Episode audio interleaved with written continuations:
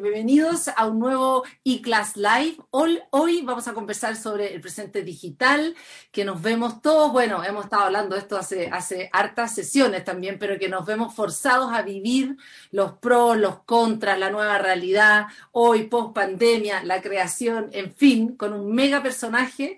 Soy Andrea Moleto, periodista, los voy a acompañar además en esta conversación, donde queremos, por supuesto, en eClass que Class Live que participen, que estén conectados, que pregunten, porque esa es la idea. Eh, les recuerdo que esta entrevista está siendo transmitida en nuestro sitio de Facebook, en eClass Comunidad, y además a través de esta misma plataforma, la misma pueden hacer las preguntas que les vamos a hacer directamente llegar a nuestro invitado de hoy, que ya lo están viendo, eh, ya lo conocen, me imagino, todos eh, y todas, Rafael Gumucio, escritor, guionista, editor. Hola Rafa, ¿cómo estás? Bien, aquí estamos. Director, además editor en varios medios de comunicación, has escrito incluso, incluso has escrito algunos, algunos discursos célebres, importantes, ya te voy a preguntar de esto, director del Instituto de Estudios Humorísticos de la Universidad Diego Portales, además director eh, de, está metido además en todo lo que vamos a empezar a hablar, Living Teatro, Living Theater, teatro por streaming con, con Company, y además acabas de sacar este libro, este libro, La piel del mundo, Rafael Gumucio de, de eh, Random House. Bienvenido, Rafa, ¿cómo estás? Bien, muy bien, muy contento de estar acá. Oye, ya partamos al tiro eh, con eh, lo que ha sido o lo que te hemos visto más. Ahora tú estás, ¿dónde estás ahora? En Nueva York. Estás en Nueva York, estás viviendo en Nueva York. En Chelsea. ¿Y en qué momento de, la, de, de, de esta, de esta pandemia te, te, pilló? ¿Estabas allá? ¿Te estabas en Chile? ¿Te ibas yendo? No, ¿Cómo fue? Estaba, llegué en febrero a Nueva York y me tocó plena pandemia aquí. Eh, eh, me tocó todo y, y, hasta junio. Y en junio me vine a Chile. Me vine a Chile un par de meses y ahora volví a, a, a Nueva York. O sea, te tocó el horror del horror. Sí, de, de, hecho me tocó dos veces el horror porque cuando volví a Chile, llegué los primeros días, a mitad de junio, cuando estuvo la época del, del máximo... A lo peor. En Chile, sí. Entonces me tocó aquí en, en abril, eh, que fue en abril, abril-mayo, que fue los, los meses más, más duros de Nueva York, y, y, justo llegué a Chile cuando estaban los peores meses, y, y me fui, dejé todo arreglado y me fui. Pero ahora, el, el, lo que hemos sabido, antes uno te escuchaba todos los días en la radio, pero ahora eh, de pronto como que lo que explotó de ti, lo que hemos más sabido de ti, tiene que ver con el tema de el, el teatro en streaming, qué pasó, cómo se te ocurrió, eh, tuvo que ver con qué, con la desesperación de hacer cosas, eh, de cuál fue la razón en que inventaste esto, salió esto y ya van 23 obras por Zoom que ha hecho. Mira, sí, estaba, estaba porque nos fuimos a, a una casa de playa eh, que, que, que, tiene mi suegro, y estaba ahí, bastante, era, había bastante pocas cosas que hacer, porque imagínate, estábamos en la playa, había que ver, eh, hacía frío, había, pasaban ciervos y cosas así, y se me ocurrió hacer teatro por streaming, me, me pareció que era, eh, era, una herramienta muy entretenida, escribí una obra, se la mostré a Marco Albo, que es el, el de, de, de Co-Company, y, ahí se, se nos ocurrió hacer la plataforma, inventar la forma de hacerlo. Fue toda una invención. Eh, desde el tono de la obra, que, son comedias chicas, hasta la idea que ha sido muy exitosa, creo yo, de que la gente se queda conversando después de la obra. Y hay como una conversa y hay como una, una, hay una onda que se crea que es muy entretenida y muy, muy, muy nutritiva. Y eso, eso fue el, el resultado muy bueno, el resultado eh, en todo sentido beneficioso.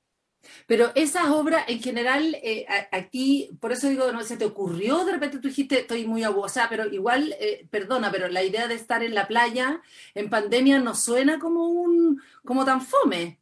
O a ti, como que, como, o es el suegro. no, la, la, la, no, la playa no, no, no, no es muy, bueno, hacía frío, era playa en invierno. No se podía ir a la playa tampoco. Eh, eh, y no, y también estaba la pandemia un poco, estaba como la idea, como no se puede, la, cantidad de cosas que no se pueden hacer era muy grande, entonces yo dije, bueno, eh, hay que quizás hacer, tratar de hacer lo que se puede hacer, pues. si, está, todo, todo, todo está prohibido, intentemos hacer algunas cosas que estén permitidas. Claro, y ahí el, el, tema de hacer comedia, ¿no? En un momento en que parece que uno no se puede, no se puede reír mucho de nada. Entonces, ¿cómo, ¿cuál es el tono de la comedia? ¿Cómo, por qué comedia? ¿Por qué es lo que te sale más fácil? Porque tú dijiste, ¿sabes qué? Yo creo que la gente realmente ya está chata de drama, de tragedia. ¿Cómo fue saliendo eso? No, bueno, yo, yo generalmente soy mejor para la comedia que para la tragedia. Y me, pareció, me pareció que pasaban cosas cómicas con el, con el, con el Zoom, con la educación a distancia. Y empecé a escuchar cuentos que me contaban de, y, a, vivir cuentos, digamos. la primera obra que se llama Clase Magistral fue sobre un profesor que hace clases con, en bata eh, de, y los alumnos eh, se quejan y hay una, una polémica porque, eh, porque, porque hizo clase en bata y él dice, bueno, pero si estoy en mi casa, porque no puedo estar en bata, estoy en mi casa, y hay una polémica si la casa, si, si, si a la hora de, de dar clase mi casa es mi casa o se transforma en parte de la universidad. Eh, esa era la primera obra. Y, así han ido ocurriendo cosas eh, eh, en el Zoom, porque la, la, idea era esa, era usar el Zoom como, como, no, como no solo como plataforma, sino como tema. Si el tema era lo difícil que era, que era la, que son las relaciones amorosas, laborales, sexuales, eh, la justicia, eh, la política, eh, era un poco, era, un poco el, Claro, hablando de. ya, de perfecto. O sea, yo me imagino que en la obra también se cruzan los cabros chicos, esta cosa pasa, ¿no? Totalmente. Y, después de la obra, el público se queda y, claro, yo uno ve la gente en cama, la gente lavando los dientes, o sea, un, sinfín de, de situaciones que muy íntimas y muy personales que ocurren delante de Eso te iba a preguntar, como en el fondo, como esto nace con la idea de justamente hablar de la, la sumización de nuestra vida, porque la vida se transformó en un zoom, eso es más o menos, ¿no? Sí, claro, ese, era el tema.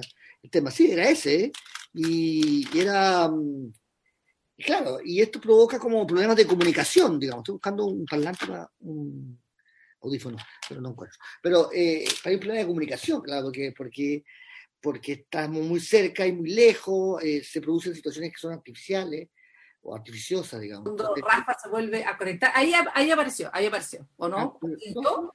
¿Soy yo o eres tú? ¿Hay cachado esto también? No, pero por ejemplo, una de las obras que se llamaba el, La Fuga, eh, eh, es una cosa totalmente rara, pero era un juicio oral por Zoom en que, en que el inculpado se, se pierde en el espacio eh, en el espacio exterior, o sea, se pierde en el Zoom, el, el, preso, digamos, se, se escapa, no, no, se escapa, sino que se pierde. y claro, es una situación completamente imaginaria. Hay esto y hay, y hay, otra como, como el laúd francés que, que es la historia de unos apoderados que, que inventan cosas que hacen sus hijos, cursos que toman sus hijos eh, y entonces, no, mi hijo estudia ballet, o mi hijo estudia...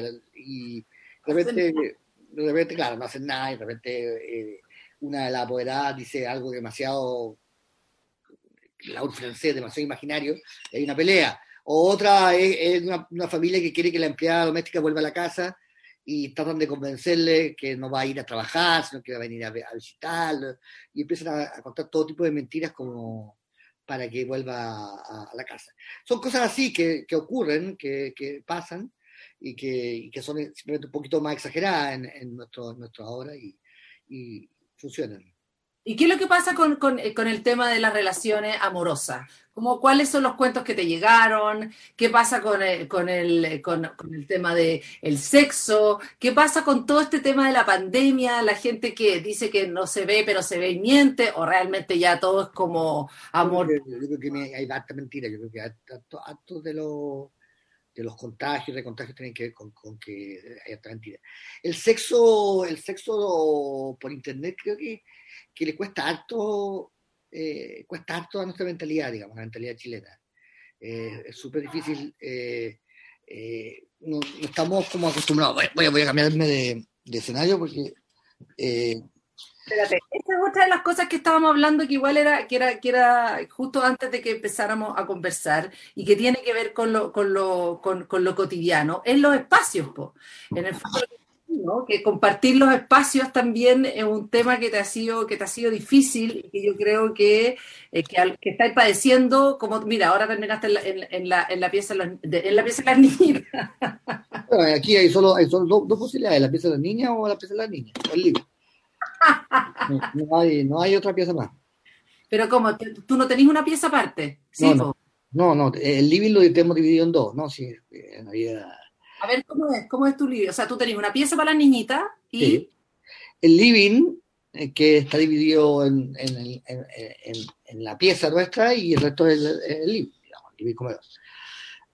Ya, o sea, en el fondo, de alguna manera, están, eh, realmente están hacinados, ya, básicamente. Entonces, me imagino que alguna de tus anécdotas han salido de esto, y justo que estábamos enganchando con el tema del sexo, parece que el tema del sexo se hace difícil aquí, ¿eh? Real y virtual es imposible, entonces. Sí, pero creo que el virtual es difícil, eh, no sé, creo que eh, eh, cuesta, le cuesta mucho a, a- a la mentalidad chilena el sexo virtual, creo yo, tengo la impresión de que como que no es lo mismo. Bueno, no es lo mismo tampoco, ¿ah? porque la verdad es que los olores y los sabores son, son muy importantes en el sexo, creo yo, no sé. Ahora, en, en temas de, acuerdo por lo menos. de las relaciones humanas, que finalmente es lo que está trabajando en el teatro, porque eso es lo que se trabaja, si al final igual uno eso es lo que conecta, ¿no? Con la humanidad. ¿Qué es lo que eh, de alguna manera sale en, en el humor de lo nuestro? La miseria, eh, sale que la desesperación. ¿Cómo crees tú que está la gente? ¿Cuál es tu temperatura con respecto a lo que está pasando? ¿La galla está feliz o está hasta el cacho? ¿Cómo crees tú que está? Creo que, que, que, que hubo, que ah, hemos pasado por muchos eh, altos y bajos muy distintos, digamos. Eh, eh, creo que al principio estábamos cho- choqueados, después quisimos hacerlo bien, y mm, el problema es que no hay recompensa, ¿me entendí? O sea, que es que como que es como hacer una tarea, estudiar y que no te saques nunca un 7, porque en el fondo, eh, ¿cuál es la recompensa? Que no infectarse, digamos. Eh, pero eso mm, casi no depende de ti, digamos, depende muy poco de lo que uno puede hacer. O sea, y sí, hemos pasado por muchos estados. Yo creo que es, es difícil mantener relaciones eh, eh, sin, sin olor, sin sabor. Me imagino que, que para nosotros que somos viejos ya es más fácil porque uno, nos- ya conoce, ya tiene sus amigos, tiene su, su, su pareja, su familia. Eh, uno, uno trabaja más como, como, como sobre lo que ya existe, pero, pero me imagino que para la gente más joven o para la gente adolescente debe ser tremendamente difícil.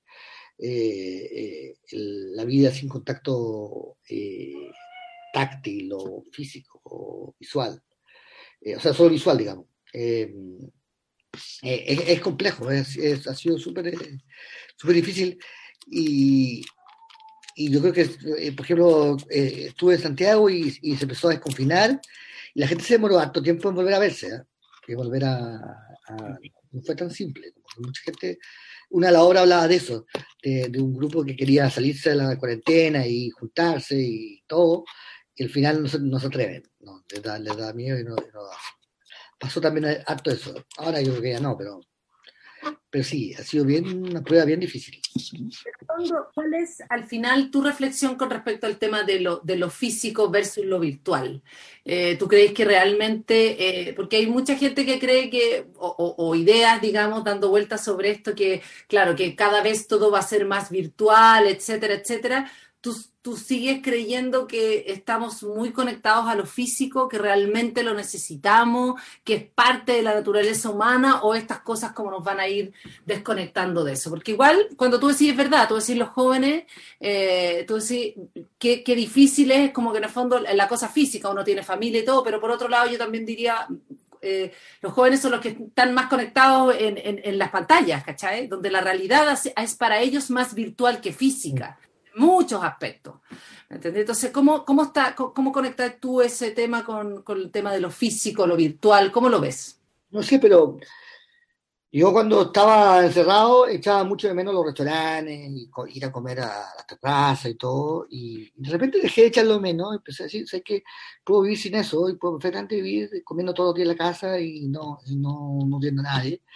Pero bastó una vez que lo hiciese, una vez que, me, senté en una terraza, eh, para que volviera de nuevo el, eh, eh, vicio a uno. Es decir, que ese tercer espacio entre la casa y el trabajo, que se llama el bar o el café, o, es tan esencial a la vida, digamos, hace tan, le da tanta vida a la vida, digamos, que, yo creo que, que, que, es, difícil vivir sin eso. Ahora, se puede perfectamente, lo que eh, yo viví todo, todo, todo, este tiempo sin eso, sin, sin eso, y, y, se vivía, y hasta se, hasta se pasaba bien, y hasta todo todo parecía bien, pero eh, claro, lo mismo puede pasar con el sexo virtual, digamos. Yo creo que se puede hacer sexo virtual mucho, mucho, muy placentero, pero cuando vuelve real, uno dice, ah, pero real era otra cosa, ¿cachai? Eh, y claro, también pasa muchas cosas que, que, que, es como,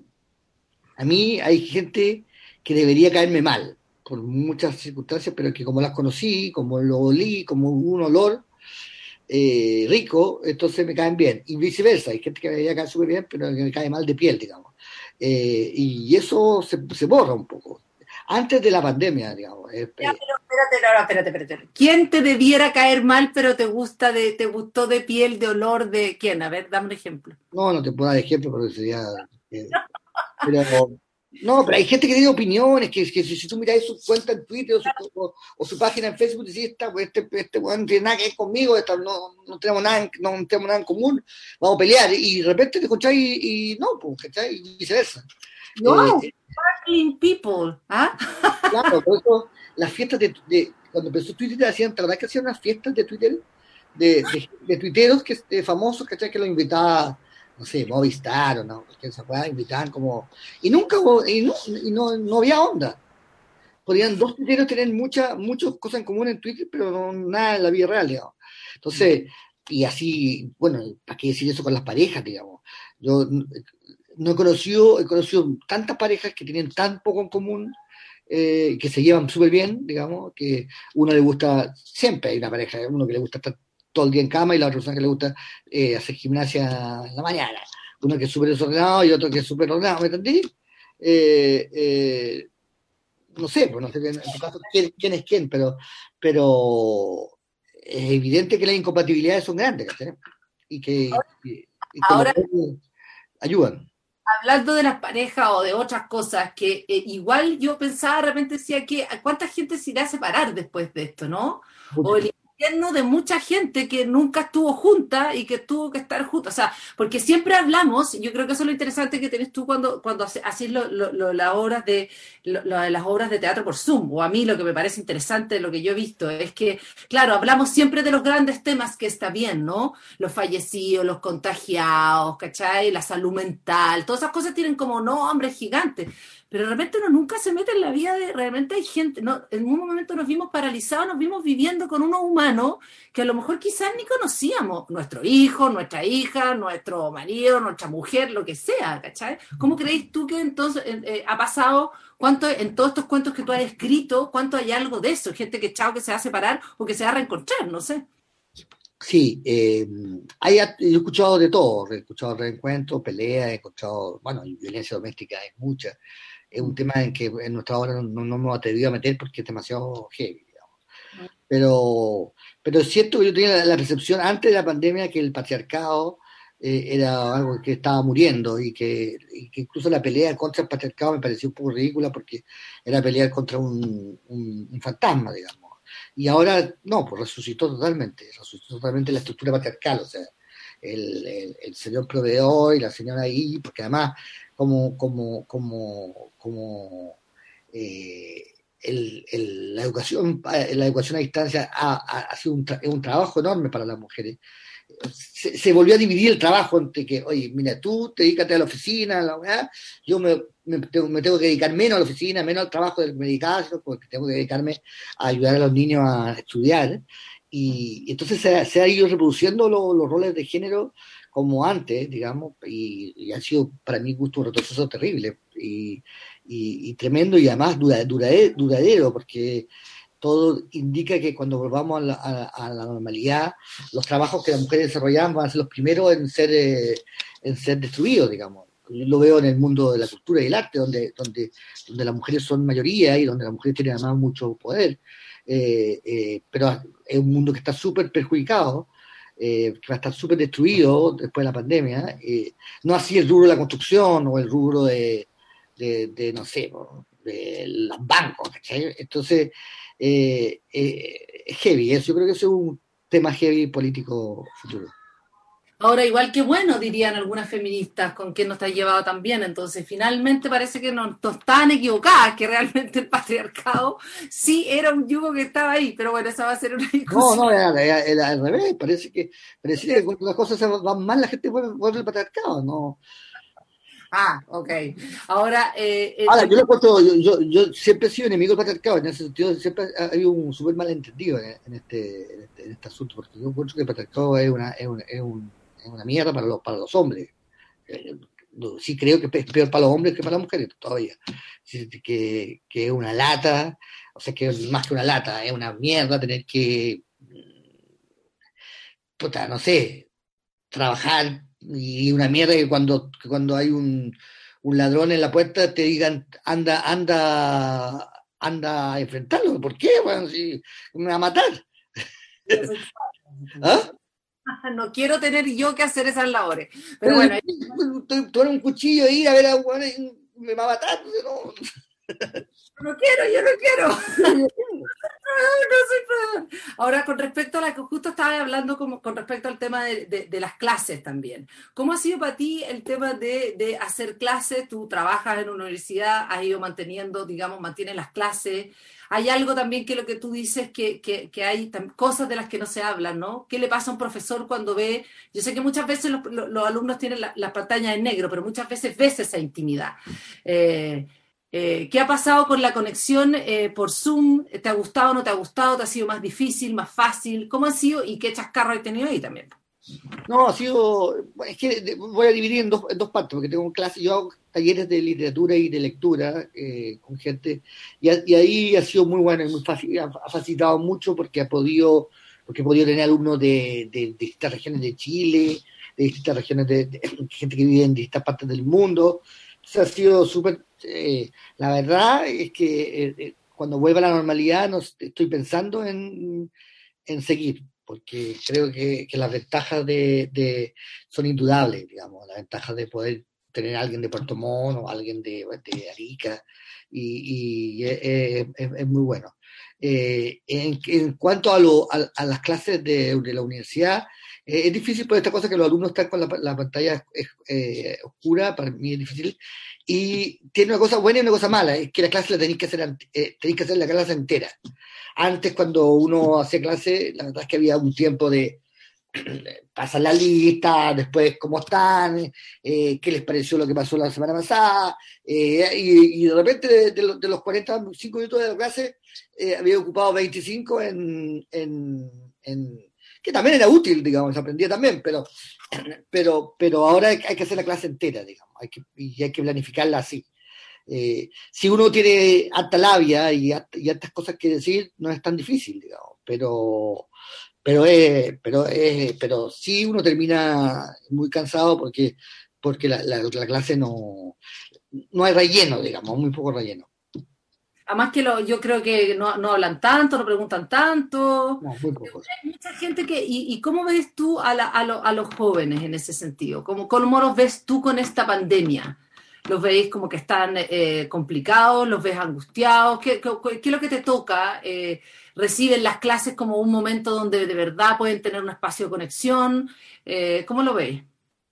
No sé, yo, yo, yo creo que es complicado. Yo creo que que, claro, que como te digo, también ese tiempo perdido de conversación, de conversación entre ellos, de recreo, de casino, de, de, ir a tomarse una chela a, la esquina, todo eso era parte de la vida universitaria y escolar, eh, y eso, eso, eso se ha perdido. Entonces, em, también me pregunto qué va a pasar con estos niños que conocen a sus padres tan, tan de cerca. O sea, o sea eh, pasamos de que los, al padre se le decía usted hasta la, la generación nuestra que es bastante relajada la relación entre papá y hijo, pero la, la, ¿qué, va, ¿qué, van a pensar mis hijas de mí y de mi mujer que, que no han visto realmente en todas las posturas, digamos, a toda hora? Entonces, y, y, de hecho, y durante un tiempo eran los únicos amigos que yo tenía, digamos, acá, amigos no virtuales, digamos, eh, mis hijas.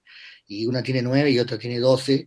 Claro, no es normal que uno eh, se vaya a conversar con, como con un amigo a tomarse una, una chela con tu hija de 12. que no toma chile, pero uno, está como, uno ya decir cómo está y, quejarse de su vida y de, alguna forma eh, eh, saben muchas cosas que no deberían saber. Y yo creo que va a ser, va a ser bien, eh, bien interesante como experimento, bien raro. Pero sí, siento que, que, que, esta mecánica de las clases online hacen que desde el punto de vista del conocimiento es mucho mejor, se, se aprende más. Se aprende, pero desde el punto de vista del, del, del desarrollo eh, eh, puede ser perjudicial, digamos. El desarrollo, eh, entonces, claro, el problema es que también pasa que uno hace, hace, enseña más y de repente hay un momento en que uno ya se, acabó, se le acabó el tema. Eh, y, en un semestre normal eso se estira, ¿cachai? Pero, pero aquí se acaba el tema y, se acabó el tema, ¿no? Ya, eso también ha pasado. Hay mucha gente que, ya lo sabemos, hay mucha gente que ha quedado sin trabajo, pero parece, yo lo que escucho de la gente que sí tiene trabajo es que están todos reventados. No sé si tú estás reventado, si sientes que he trabajado mucho más que antes, o si es la pandemia la que nos tiene cansados. No sé si eso te ha pasado también. No, yo soy bastante trabajólico, así que no tengo mucho ese problema, pero eh, y, soy bastante independiente en el sentido de que, de que no, no, no trabajo en la universidad, eh, pero el resto de mis pegas son, son muy freelance, muy mías, digamos, no tengo jefes. Eh, aparte de la universidad no tengo, no tengo otros jefes. Y, entonces me la arreglo a mi... No, no, no, tengo muchas reuniones inútiles, de esas reuniones que las que realmente revientan, digamos, de, de, de esto de, de, los jefes de los jefes que se sienten culpables o que se sienten o sienten que tienen que hacer algo y, y convocan a reunión por convocar a reunión eh, eh, y porque no, y no soportan que, porque creen que sus empleados se van a disolver en la, en, el, en la nada si no los ven todos los días.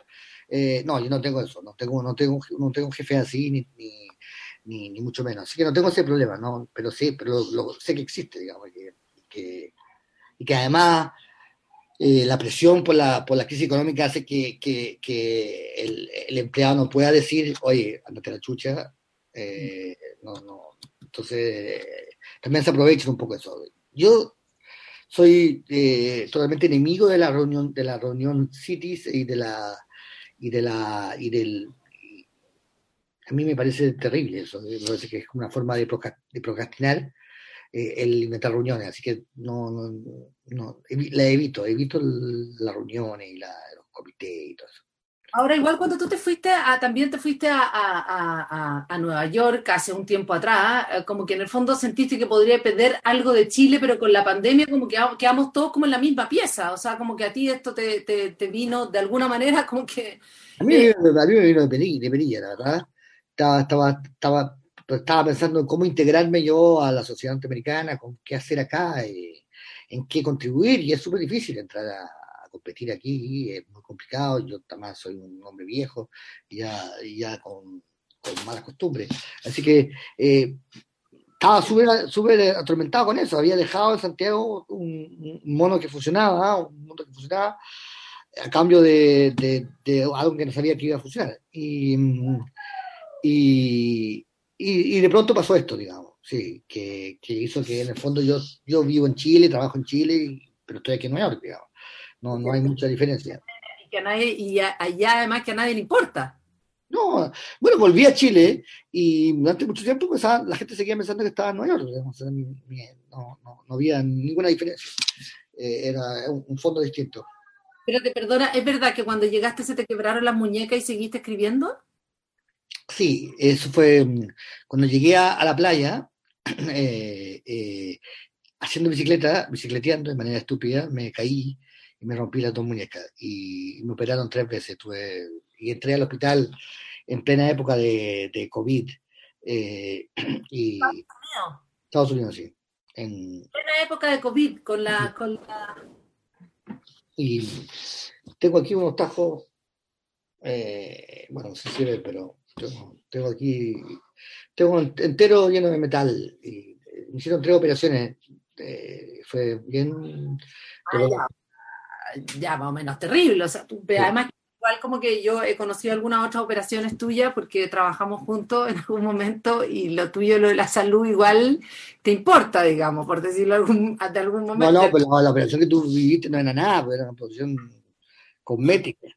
Esto, esto, esto, esto, esto, esto fue heavy metal. Y entrar en un hospital en, en, en el estado de Nueva York en pleno momento de, de, fue tremendo. Eh, y, y, nada, tuve severos problemas y todavía y parece que voy a tener problemas crónicos con, con este. Con estos ¿Pero problemas de que te duele? No puedo hacer, no puedo doblar, no puedo, hay muchas cosas que no puedo hacer. ¿Y esto lo escribiste así? ¿En el, el, ¿No lo escribiste igual con la, con la, con la, o lo ibas dictando? ¿Cómo, cómo no, hiciste? Tuve, un par de semanas estuve dictando y después empecé a tener, recuperar dos dedos y después recuperar tres y así logré escribir. Y, y, la, y, estaba escribiendo una hora a la semana, era muy difícil eh, hacerlo.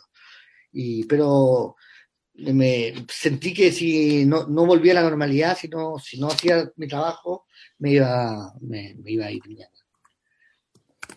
Bueno, tú también igual eres trabajólico. Hablemos un poco, también me gustaría, justo estábamos hablando en la mañana en la Radio Futuro que te entrevisté, estábamos hablando de este libro, este libro que acabas de sacar se llama La piel del mundo. Es un libro que tiene que ver con crónicas sobre eh, eh, varias ciudades en las cuales te ha tocado vivir o ciudades en las cuales te marcaron, te quedaron ahí dando vueltas. Eh, cuéntanos un poco del libro y por qué volver, porque son crónicas que ya estaban, ¿por qué, por qué publicarlo ahora de nuevo, digamos?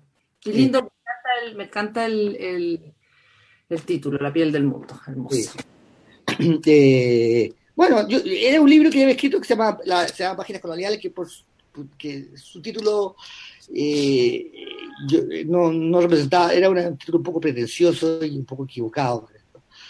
Y, y entonces dije, y, pero, pero, pero, el libro tenía varios fans, eh, entre los cuales mi editor, digamos, mi editor español que, que, se murió el año antepasado. Eh, y entonces él, me, él dijo que, que, lo republicara y al releerlo pensé que había que cambiarlo todo y lo cambié todo, le, le, le, le modifiqué muchísimas cosas. Y además le agregué eh, la experiencia de, de, de, de, ahora, de lo que me pasó ahora en, en el COVID y, y, lo que me pasó en Nueva York ahora.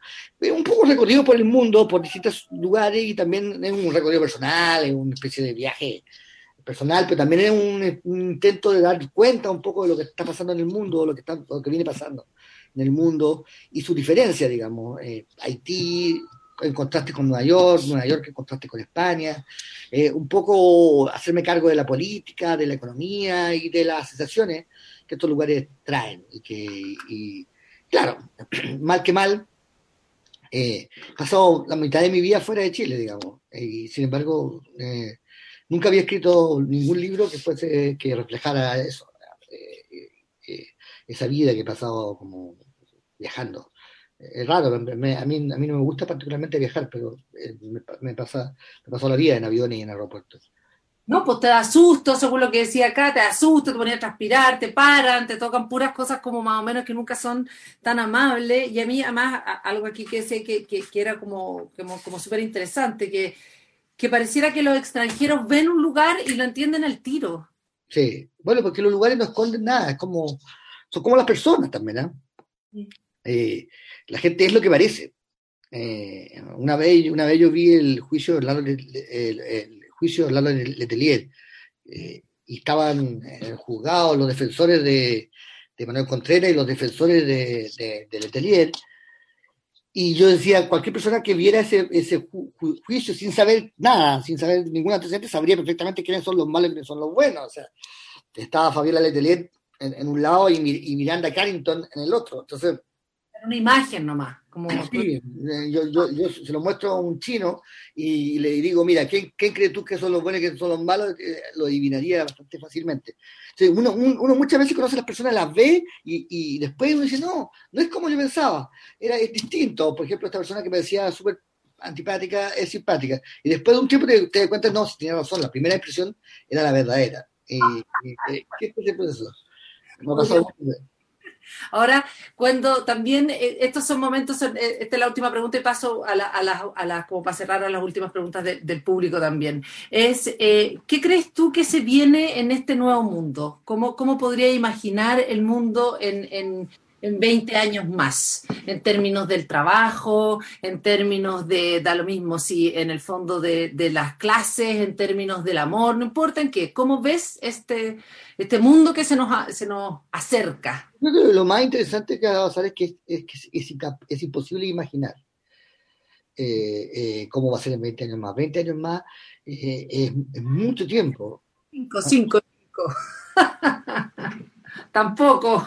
No, yo, yo creo que, que, en, en, a grandes rasgos las cosas no van a cambiar demasiado y van a cambiar mucho. O sea, quiero decir, eh, eh, a ver, en mi vida, transformaciones que he conocido, tengo 50 años, diría que eh, la caída del muro de Berlín, es decir, el fin del marxismo, digamos, el fin de la Guerra Fría, y, y la llegada del Internet con todas las la distintas eh, variantes, eh, las redes sociales y todo eso, han sido las dos grandes revoluciones que yo, que yo he vivido en, en estos años. Si hay una cosa como esa, claro, pero puede ser que no, yo creo que más bien puede ser que se desarrolle lo mismo que estamos hablando ahora, es decir, el, la vida, lo, que, lo que pasa con, con el Internet, o con las redes, digamos, sociales o con la educación a distancia, es que son nuevas formas de vivir y de ser humano, digamos, ¿no? No están en nuestra naturaleza, eh, no están en nuestra, en nuestra naturaleza biológica, en el sentido que no, eh, el mono que somos no está hecho para el Internet, pero, pero, o sea, sí, pero la, la, la, gracia que tenemos es que somos súper adaptables. Ahora, la, los periodos de adaptación son súper complejos y lo que estamos viendo ahora son un periodo de adaptación. Es súper complejo porque eh, sentarse en un escritorio durante 12 horas, ¿cachai? Porque necesito una cosa, que fue una... No es natural, la gente no sabe hacerlo, y entonces tiende a... ahora ya la gente nace nace con esa capacidad, ¿cachai? Como que nace para ser capaz de sentarse 12 horas. Pero, pero hubo un tiempo en que, en que, en que la adaptación que fue difícil.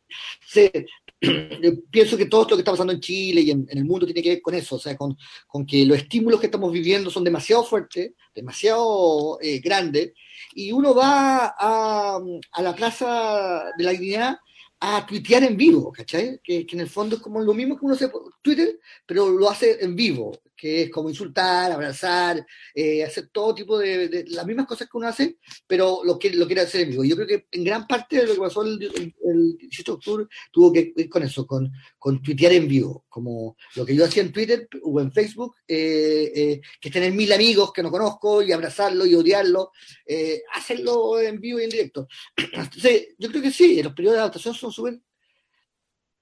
Piensa en el, en el cine y en la radio y en la televisión cuando era chico, mi papá me decía, la televisión es para los tontos, te va a volver tonto, te va a volver ciego, te va a volver weón, y, no me volví ciego, pero sí me volví tonto, sí, es verdad que la tele me, no me tontó, o sea, por otro lado tengo una cantidad de estímulos y cosas que, no, tuvo mi papá, pero yo no puedo leer a Kant, o sea, yo no me puedo leer la, la, no puedo físicamente, no es que no, no es que no me, me alata. Si, si, yo me esforzara, si yo me sentara a leer, no puedo.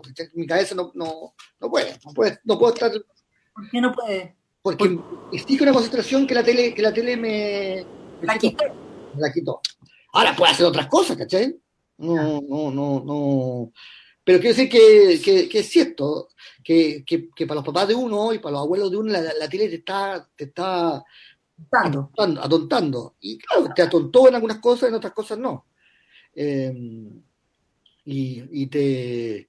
Pero sí creo que, que, que la, la, nueva tecnología eh, necesitan adaptación y también tienen procesos políticos. O sea, para mi gusto, el mayo del 68 y todo lo que pasó eh, con la revolución hippie es eh, producto de la televisión, o sea, es producto de que, la, de que esta nueva generación que tenía acceso a un, a un medio de comunicación completamente distinto eh, y, que, y, que, y lo que pasa es que, y pasa cada vez más, es que los padres tienen cada vez menos que enseñarle a los hijos. Entonces, eh, yo puedo, mi hija me puede querer mucho y me puede adorar, o no, pero, pero admirar es súper difícil que, logre que me, que, que me admire, porque en el fondo soy un torpe, Que no, no, no, estoy eh, en, en Instagram y está en TikTok, y después cuando, cuando yo esté en TikTok quería estar en TokTok. Claro, eh, y entonces nunca le puedo enseñar algo, ¿cachai? Es muy difícil que yo le enseñe un oficio, como pasaba antes, cuando un, un, carpintero le enseñaba a su hijo a ser carpintero. Ahora eh, eh, el hijo del carpintero sabe más cosas que el papá carpintero, o, otras cosas, ¿cachai? Que, o sea, en el fondo, como que estamos en medio de una revolución que uno no puede definir hacia dónde va, digamos. Eso es lo, eso es lo, que uno podría decir, y que como mono nos adaptamos nomás. Eso, este mono se está adaptando. O sea, yo creo que es la misma revolución desde, que yo soy niño, que es la revolución de la tele, que, es la de los padres no tienen cómo enseñarle a sus hijos nada. Entonces, la transmisión del conocimiento y la transmisión del, del, del es súper complicada pasa lo mismo con mis alumnos, ¿cachai? Que, que, es poco o nada lo que les puedo enseñar porque yo hago clases de, humor en la UDP y, y, entonces yo les pongo mis humoristas, pero ellos tienen otros 16 mejores, ¿cachai? Entonces yo no, tengo que estar adaptándome a lo que ellos eh, conocen y ven. Y entonces se produce un proceso en que, en que la juventud, con razón, siente que los viejos no sirven para nada, ¿cachai? Y, y, y lo mandan a la mierda, pero al mismo tiempo sí sirven de algo, ¿cachai? Sirve, por ejemplo, la paciencia, la frustración, eh, el saber que las cosas tienen límites, esas weas sí sirven, ¿cachai? Pero es súper difícil de enseñar eso. Eh, eh, claro, si, si, si, tu hijo, o sea, mira, me pasó a mí cuando, yo, cuando llegamos exiliados, yo hablaba francés mucho mejor que mi, que mi papá, y es súper difícil cuando tú ves que tu papá no sabe, hablan como, dos como dos personas de cinco, cinco años y tú ya eh, te comunicáis bien, es súper difícil. Creo que a, todas las generaciones le pasa eso hoy. O sea, que sienten que, los viejos son, son, tienen cinco años. Yo creo que tuvimos la fantasía que éramos más o menos similares, pero también creo que desde hace un tiempo atrás estamos sintiendo esa brecha, así, ese, ese esa como... sí, súper heavy brecha que también creo que apareció el 68 de manera así como brutal entre padres e hijos. Nosotros yo creo que no lo habíamos vivido tanto y ahora fue como ¡pah! Como que nosotros, claro, nosotros que nacimos el, el 60, 70, hasta la gente que nació en Internet, todos tuvimos la tele. Entonces, claro, yo, yo con, con, con un alumno un alumno de, de, 30 años, ¿cachai? De 32 años, o sea, 33 años, no hay ninguna diferencia. El weón, y yo, y yo he visto más tele que él, entonces podría decirle, weón, tú no viste tal weá, eh, ¿cachai? Tú, tú no viste lo invencible, no sé. Entonces ahí sí se da, pero desde la internet en adelante no. no, no... Quedamos, ¡pah! como cortados. ellos también, me, me, impresiona, yo, yo tengo amigos que tienen 15 años menos que yo, y, les pasa lo mismo, No, no hay diferencia. Tú habláis con un tipo de 35 años 30, o 32 años, o mi, mi hermana que tiene 33 o 3, son gente que le, gusta, le, gustan los Rolling Stones, le gustan los Beatles, de hecho da un poco, como que escucha a los prisioneros y todo lo mismo, ¿cachai? Como que... Ahora, Rafa, ya, ahora te voy a hacer un, par de preguntas que llegaron y ahí vamos, vamos cerrando la conversa, porque hemos abusado mucho de tu tiempo y ya sabemos que la, situación no siempre es eh, tan cómoda. ¿Cómo ha sido trabajar en procesos creativos estando en cuarentena, eh, pensando que al ser guionista y escritor, parte fundamental de lo que inspira sucede en la calle y en lo que uno ve, y ahora estando encerrado esa fuente de inspiración cambia? ¿Cómo lo has enfrentado? No, porque eh, o sea, ha sido la fuerte inspiración que, que me basaba y ha sido justamente lo que pasa en el Zoom. Entonces, eh, eh, me moví hacia el Zoom y, y, ha sido una fuerte inspiración bastante grande. Han pasado muchas cosas por Zoom. Así que, así, que no, ha sido tan difícil. No, no, tengo que salir a la calle. ¿Crees que como sociedad nos falta humor para afrontar nuestros problemas comunes y diarios? Sí, evidente, sí. Sí, evidente que, hay una pérdida de, sentido de humor. Eh, de, porque el humor es como también entender la insuficiencia, Cuando uno, cuando uno entiende que no va a poder, que no es tan fácil, que, que, las cosas son complicadas y que las cosas son contradictorias, y eso creo que como que se perdió harto en Chile, como que hay una, sensación de que todo puede mejorar, todo puede arreglarse. Todo va a ser, o sea, yo voy a quemar el supermercado porque van a ser un supermercado súper mejor, porque el otro era feo. Yo, creo que no lo van a hacer mejor. Como que también la gente no va a mejorar, como que me pasa siempre eso, ¿cachai? Como que la gente no va a dejar de ser racista, de ser eh, eh, eh, clasista. No, lo que podía hacer son leyes y, construir coaliciones para evitarlo, pero no podéis, no podéis esperar que la gente mejore. Entonces el humor muchas veces te hace sentir que la gente no mejora, ¿cachai? Sino que es como es, con sus defectos, con sus cualidades, con sus cosas grandiosas y sus cosas, como dice mi gran para, embutido de, ángel y bestia, mezcla de ¿cómo se llama? De, aceite y, vinagre de comer. Es como eso, embutido de ángel y bestia. Eh, no dice embutido de ángel y demonio, pues, o embutido de ángel y hombre, eh, sino de ángel y bestia, como me parece súper.